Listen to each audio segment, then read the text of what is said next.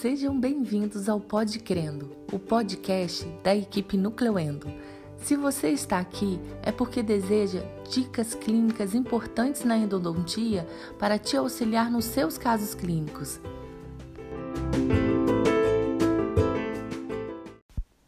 Oi, pessoal, tudo bem? Eu sou a professora Adriana Marques e vou falar com vocês hoje como funciona os bastidores do meu atendimento. Como eu falei nos outros episódios, eu já realcei algumas coisas que eu considero importante. Então hoje eu vou colocá-los em prática numa sequência é, que clarei para vocês como isso tudo funciona.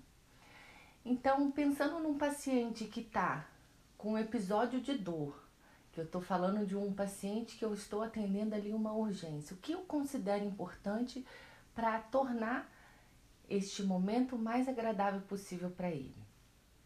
Então, se por acaso ele vem de um momento que eu fiz ali a avaliação, seguindo aqueles passos todinhos que eu disse anteriormente nos outros podcasts, e ele decide fazer o atendimento comigo naquele momento, eu peço para ele voltar e aguardar na sala de espera. Se ele tiver com aquela pulpite reversível, é, um momento de dor, aquela pulpite periapical aguda, eu dou um comprimidinho para ele de anti-inflamatório, que muitas das vezes é o Decadron 4 miligramas. Então, enquanto ele está ali fora, essa medicação está agindo, eu explico para ele a necessidade né, dessa medicação agir, para que facilite o processo da anestesia. É, e de, de certa forma, eu já estou ali induzindo, fazendo um processo de indução de que com aquele comprimido a anestesia vai pegar. Porque é uma grande preocupação desses pacientes que falam muito, né? Se fala muito dessa questão de ah, o dente está inflamado, a anestesia não, não pega. E como a grande preocupação que ele já vem do episódio de dor e ele continuar sentindo dor ali na cadeira, este procedimento em si, para ele, a grande preocupação, a maioria das vezes é ele ter dor durante o procedimento. Então, a minha preocupação toda é o tempo inteiro fazer a indução de que o procedimento vai ser tranquilo, de que anestesia vai pegar e que aquele momento ali comigo vai ser a solução da vida dele, sabe? De dele poder ir para casa sem dor, poder ter uma noite tranquila sem dor. Então, a primeira coisa eu peço para ele voltar para a sala de espera, toma um comprimidinho um anti-inflamatório. E aí eu vou para a sala, para dentro do meu consultório e começo a organizar o ambiente que eu vou atender. Então, primeiro, coloco aquela música em que eu fiz a anamnese de pessoal, anamnese de marketing, e que ele me falou que é aquela música que ele prefere, daquele cantor favorito, porque eu quero tornar o ambiente o mais agradável possível. Dois, pego a melhor anestesia que eu tenho, pensando de que ele está ali num processo de dor. Três, organizo a bancada já deixo tudo ajeitadinho com a caixinha minha de endo, que tem já a seringa de irrigação de hipoclorito, eu já tenho uma seringa de irrigação do EDTA, tem todos os meus equipamentos, o isolamento, já deixo meu motor montadinho, é, meu localizador, tudo bem organizado na sequência que eu vou utilizar, porque uma bancada organizada deixa a mente da gente também organizada. E tendo isso tudo organizado, o ambiente com a música tocando que vai agradá-lo, eu já posso pegar e chamar o paciente para dentro. Então, neste momento, eu sento com o paciente na cadeira ali do atendimento, né, no equipo, e pergunto para ele qual é o maior anseio dele, qual é o maior medo que ele tem ali naquele procedimento. E junto disso eu já conversei com ele, já levantei também a questão de. Lembra que lá nessa ficha pessoal também fala se ele tem medo do dentista? Então, às vezes tem. Fala que sim, mas às vezes eu não levantei isso de medo do quê? Porque tem paciente que tem medo da agulha, tem paciente que tem medo do barulho, não gosta, né? Tem aquele receio do barulho do motorzinho e assim por diante. E aí, dependendo do que ele me fala ali nessa hora que eu converso com ele, é que eu vou organizar para tornar aquele momento mais agradável possível para é, diminuir essa produção de dor, né, de ansiedade nele. Então, ah, tenho medo da agulha. Então vou, passo bastante pomada anestésica. Ah, com relação ao motor, é, eu explico para o paciente com relação ao motor qual a necessidade do motor naquele momento, a importância da gente fazer a, a limpeza da cavidade, fazer o acesso, a exposição, remoção do teto e dizer que como ele estará bem anestesiado, é, a preocupação do motor, o barulho associado, que normalmente associa o barulho à dor. Então, como vai estar muito anestesiado, com uma técnica bem bacana, com uma anestesia, que eu já falo para o paciente que é uma anestesia especial para aquele procedimento, ele já consegue ficar tranquilo ali comigo, certo? Então, deito o paciente, posiciono ele na melhor maneira para eu trabalhar, né? E, e, assim, principalmente no momento do acesso, que é um momento que a gente dá bastante atenção, que, que é um momento de muita responsabilidade, né? Para a gente conseguir preservar o máximo de estrutura do dente. Então, eu gosto muito e faço o acesso com visão direta, salvo as vezes que eu preciso fazer com o microscópio, tá? Mas nas situações rotineiras eu faço com visão direta, então eu posiciono a paciente numa posição bem é, possibilita possibilitadora para eu enxergar. E depois que faço acesso e isolo, é a hora que ali eu vou e coloco o paciente numa posição melhor para ele. Então, assim, é um cuidado que eu tomo para me preservar também, né? Porque nós trabalhamos numa, numa posição que muitas das vezes não é muito favorável para nossa coluna, né? Para os nossos ombros, para os braços. E aí, feito então uma técnica bem caprichada de anestesia, um isolamento absoluto, e aí eu começo a fazer o procedimento. Neste momento começa aquele silêncio dentro da sala. Então, entende por que, que é tão importante estar lá a música para o paciente? É uma música com a TV, que ele consegue enxergar, está ali, né, tentando o tempo inteiro estar relaxado. E eu vou buscando e induzindo esse estado de relaxamento para ele tá certo? Então, no procedimento em si, vamos lá falar. Então, faço acesso à instrumentação. Nós do Nucleoendo temos a nossa, nosso processo de instrumentação dividido em etapas. Então, a etapa propriamente dita da instrumentação inicial é onde a gente vai fazer naquela penetração desinfetante, ou também conhecida como exploração do canal, e que a gente faz isso com um cumprimento de trabalho provisório. Esse cumprimento de trabalho provisório nós obtemos ele através da radiografia. Lembrando que essa radiografia deve ser com posicionador para diminuir o máximo de distorção dessa radiografia. Então faz a radiografia com posicionador, faz a odontometria ali com a régua e diminui 3 milímetros. E aí a hora que a gente vai com a lima 10 e a lima 15, só passa para 15 depois que a 10 estiver bem soltinha, irriga bastante no comprimento de trabalho provisório. Daí a gente passa para o preparo do terço cervical e médio dessa raiz.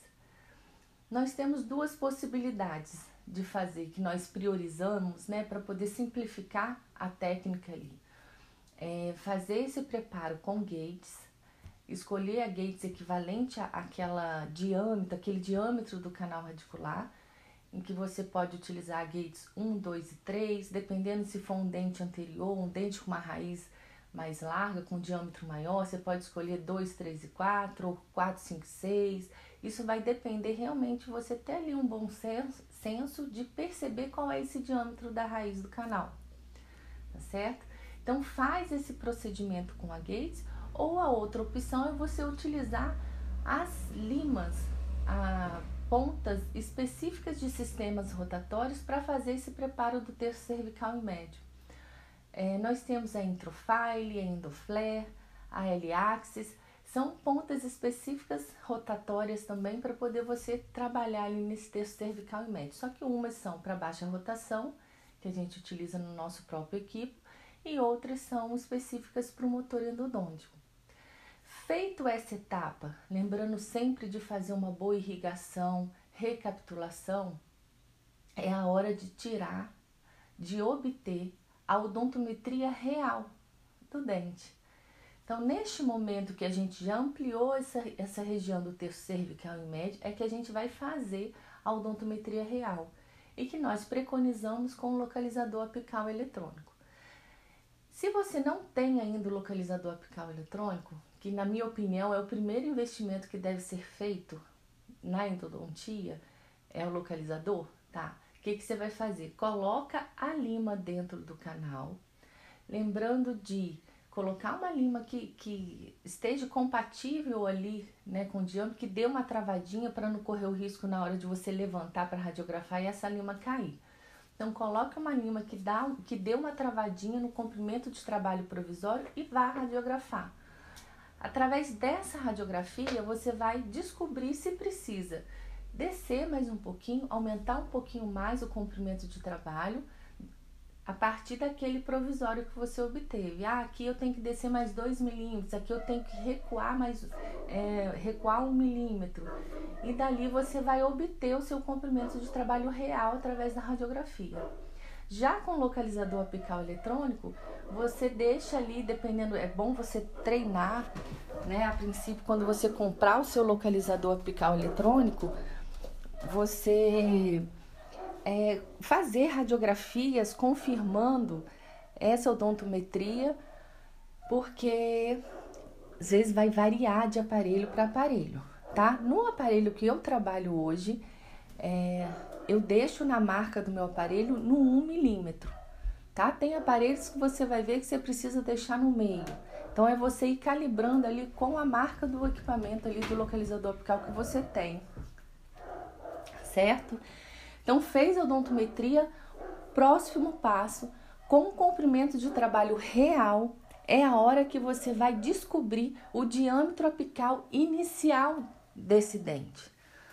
Então, você vai pegar uma lima, vai ver a primeira lima que trava no comprimento de trabalho real. Então, você vai descer com a lima 20, no comprimento, vamos fazer uma simulação de que o comprimento de trabalho real é 20. Então, você vai, desce com a lima 20 no comprimento 20 milímetros e vê se essa lima 20 vai ficar justinha. Se não ficou, você passa para 25, coloca 20 milímetros e vê se ela fica justinha ali, lá na região apical. Se a 25 ficar justinha, ou seja, a pontinha da lima 25 equivale lá ao diâmetro apical, é a partir dessa lima que você vai contar quantas limas acima você vai trabalhar. Ou seja, agora você tem a resposta, que muitas das vezes a gente fica na dúvida, que é até qual lima eu devo trabalhar? Então é assim, se você está diante de um dente bio, você vai trabalhar três limas acima do comprimento, três limas acima do diâmetro apical inicial. Se você está diante de um dente negro, você trabalha quatro limas acima do diâmetro apical inicial. Então, se a gente está naquela situação que o diâmetro apical inicial foi a lima 25, então a gente vai trabalhar no dente bio 25, 30, 35, 40, que são três limas acima. Se você vai trabalhar no dente necro, você vai até a lima 45 nesse dente tá certo? Então, essa é uma forma biológica da gente determinar qual vai ser o último instrumento trabalhado, tá certo? Então, o que, que eu gosto de fazer? Se eu tô nessa primeira consulta, eu tô com, te com tempo justo ali, não consigo ir muito além, essa é a hora que eu paro. Eu faço odontometria real, descubro o diâmetro apical inicial e trabalho com essa primeira lima, até ela ficar frouxinha. Porque isso já começa, já cria ali na região apical um batentezinho apical. Para poder, na, na próxima consulta, eu descer com a lima e sentir ali o término que eu já comecei a preparar. Então, esse é um dos motivos para me fortalecer ali na odontometria, para eu conseguir descer com essa lima e ter ali a sensação de bater num batentezinho apical E não correr o risco de acabar trabalhando um pouquinho fora, um pouquinho aquém, já ter esse diâmetrozinho ali, é, aquele batentezinho inicial. Dois, eu já diminuo a carga microbiana trabalhando com esse com essa lima lá no comprimento de trabalho. E facilita eu levar essa medicação intracanal lá na região apical. Tá certo? Então, assim, sempre que puder, trabalha pelo menos com a primeira lima que você descobriu, o diâmetro apical inicial, para você obter essas situações e né, já começar a promover uma maior desinfecção dessa região, possibilitando que a medicação intracanal chegue até essa região apical, tá certo? Só que nem sempre essa é a realidade.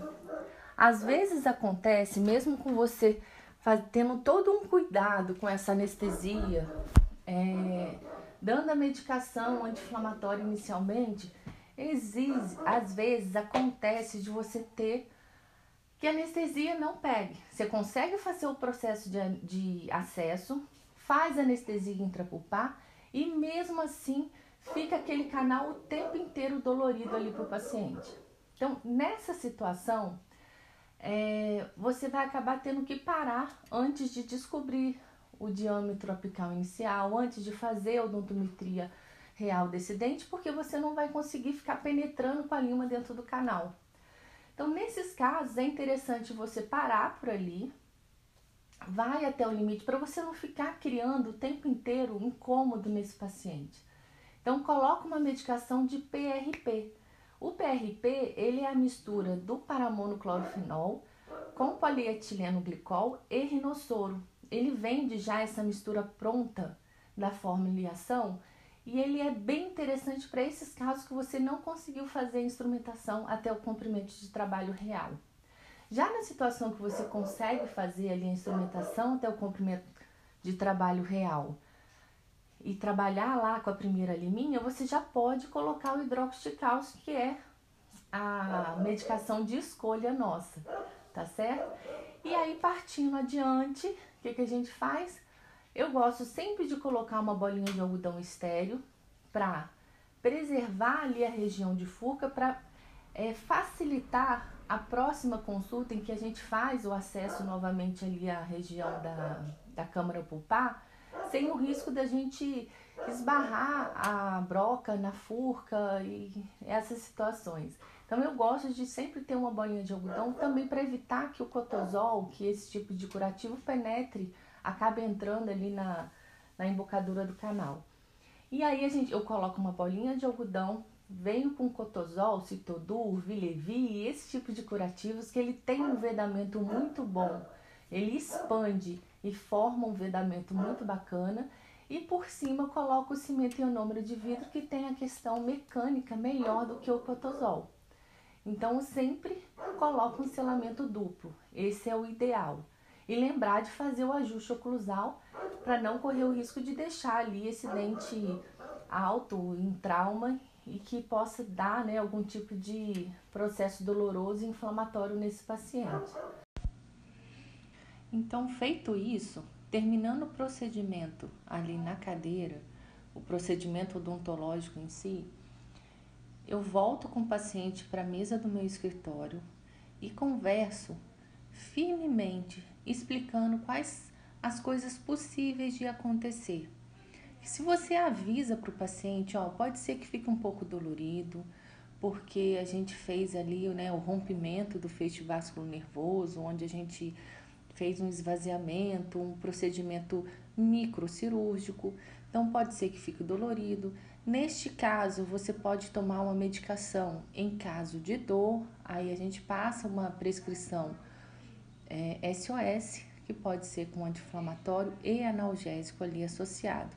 Mas em caso de dor, explica isso para o paciente direitinho, que se acontecer, ele vai saber que é uma coisa possível de acontecer e não vai achar que é, tipo assim, deu alguma coisa de errado, e agora? Né? Não, é uma coisa possível devido ao procedimento microcirúrgico que a gente desenvolveu ali tá certo? Então faz essa prescrição SOS, explica para o paciente que pode acontecer algum tipo de incômodozinho que vai ali em torno de um, dois dias. É, essa preocupação de fazer um curativo bem feito é, é legal porque assim, é muito desagradável o paciente ir para casa e depois acabar ali soltando o curativo, rebaixando, ele fica inseguro se há o rebaixamento, ele acha que soltou tudo, não soltou, precisa voltar. Você cria um transtorno do paciente na, na casa dele.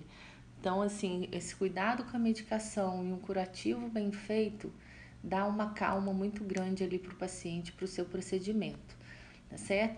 A secretária fica avisada que é para no dia seguinte mandar uma mensagem perguntando se está tudo bem. É muito importante esse, esse controle que a gente faz, acompanhamento que a gente faz com o paciente. No caso, se você tem o seu telefone pessoal ali com o paciente, você mesmo pode mandar essa mensagem. É interessante fazer esse acompanhamento para ele se sentir acolhido. E deixa avisado, ó, qualquer coisa que acontecer, qualquer coisa que saia disso aqui que eu estou te falando que é normal de acontecer, por favor, entre em contato que a gente vai acompanhando e qualquer coisa a gente volta aqui para o procedimento novamente, tá certo? Então, se você conseguiu fazer uma, uma medicação intracanal com hidróxido de cálcio, que você fez aquela, aquele procedimento de chegar até o comprimento real de trabalho e trabalhar com a primeira lima do diâmetro apical inicial, você pode marcar esse paciente com 15 dias e deixar essa medicação intracanal já fazer o seu efeito ali. Agora, se você não conseguiu, ou por motivo de tempo, igual, ou por motivo do paciente ainda estar sentindo ali um incômodo quando você vai com a lima durante o procedimento odontológico e você precisou utilizar o PRP ou o paramono mesmo que você tem no consultório, é interessante você tentar marcar esse paciente para daqui a dois dias, sabe? Ou se você não está nesse consultório é, em dois dias, você marca ele para uma semana mas ele retornar logo para o seu consultório para você conseguir fazer o restante do procedimento ali completamente na raiz completamente. Tá certo, pessoal? Ó, um forte abraço e até o próximo podcast. Valeu? Acesse o nosso site e conheça mais sobre o nosso curso de endodontia online e venha aprender uma endodontia descomplicada.